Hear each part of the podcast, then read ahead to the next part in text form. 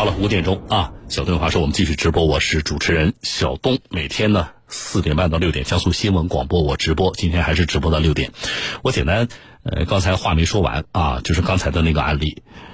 我们曾经和大家不止一次的专门关注过这个交通肇事逃逸的事情。那么这里重点说的是什么呢？就是交通肇事逃逸啊，警方在实际执法当中的认定啊，不仅仅是多数的我们驾驶人想象的那样，发生了交通事故之后，我赶紧开车就跑，我这叫什么呢？这叫交通肇事逃逸。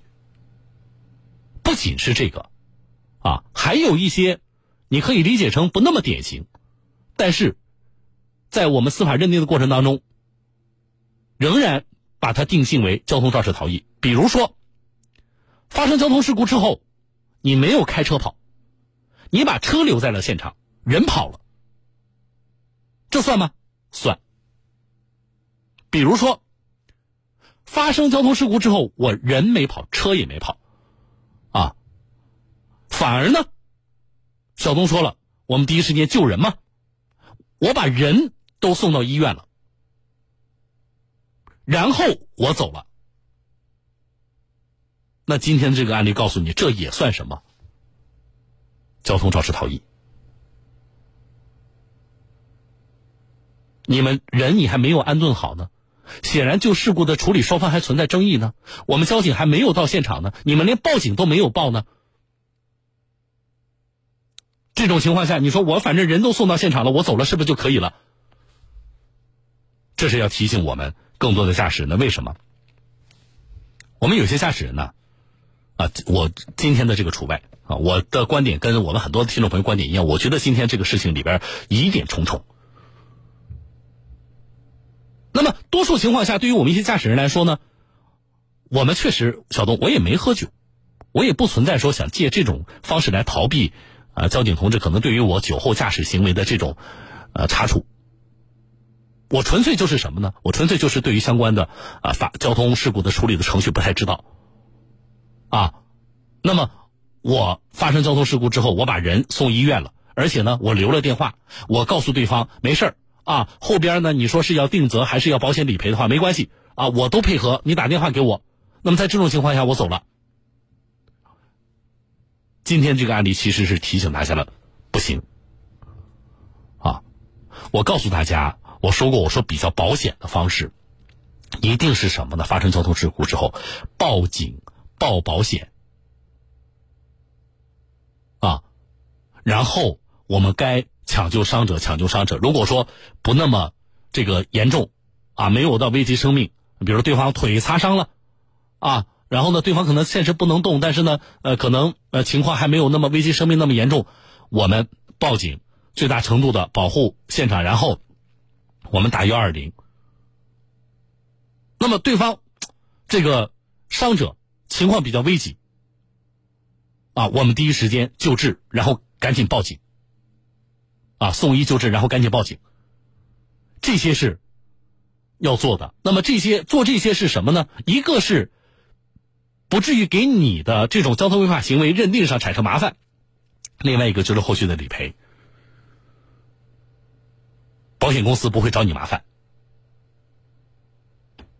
啊，那么。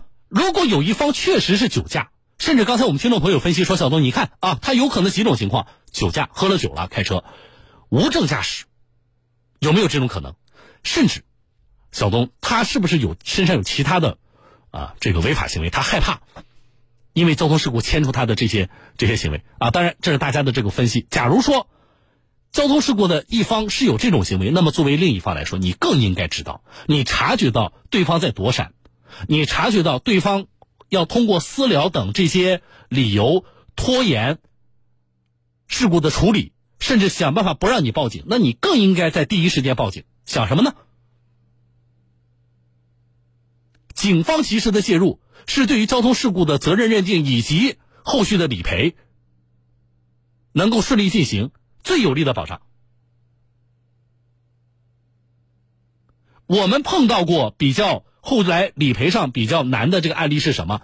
本来双方谈好了，啊，你不要报警，你不要报警，你说赔多少钱？啊，对方说我这个这个什么情况？医生也说你这个大概治啊，得得多少钱？好了，那么双方呃商量一个价格，说赔两万块钱，行了，就这么着了，啊，赔两万块钱，你该治你你这个治病吗？啊，那么你治好了之后，反正两万块钱，我这两天你给我银行账号，我就打给你。双方说的很好，然后就不报警了，事故现场也没有了。等自己的伤情治了差不多了，跟对方联系的时候，电话也拉黑了，也找不到对方了，也不知道对方其他更多的信息了。然后那后续更谈不上什么找对方的保险公司理赔了，你们当时连保险报都没报啊。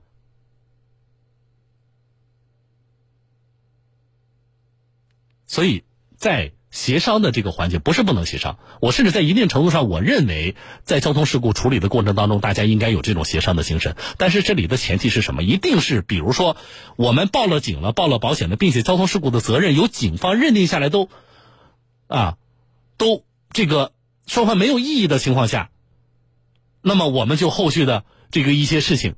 啊，涉及到的各项费用也好，啊，这个事故的其他的处理问题也好，我们有协商，啊，双方不要，啊，一见面就干上，对不对？我觉得协商一定是在这个前提之下，警方介入的前提之下，有一个协商的过程，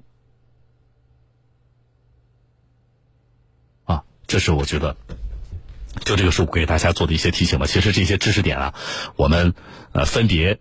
交通事故之后怎么处理？交通肇事逃逸的认定，我们其实分别都给大家讲过啊。然后你发现，在实际的案例里边，还是有些听众朋友不太了解啊。好了。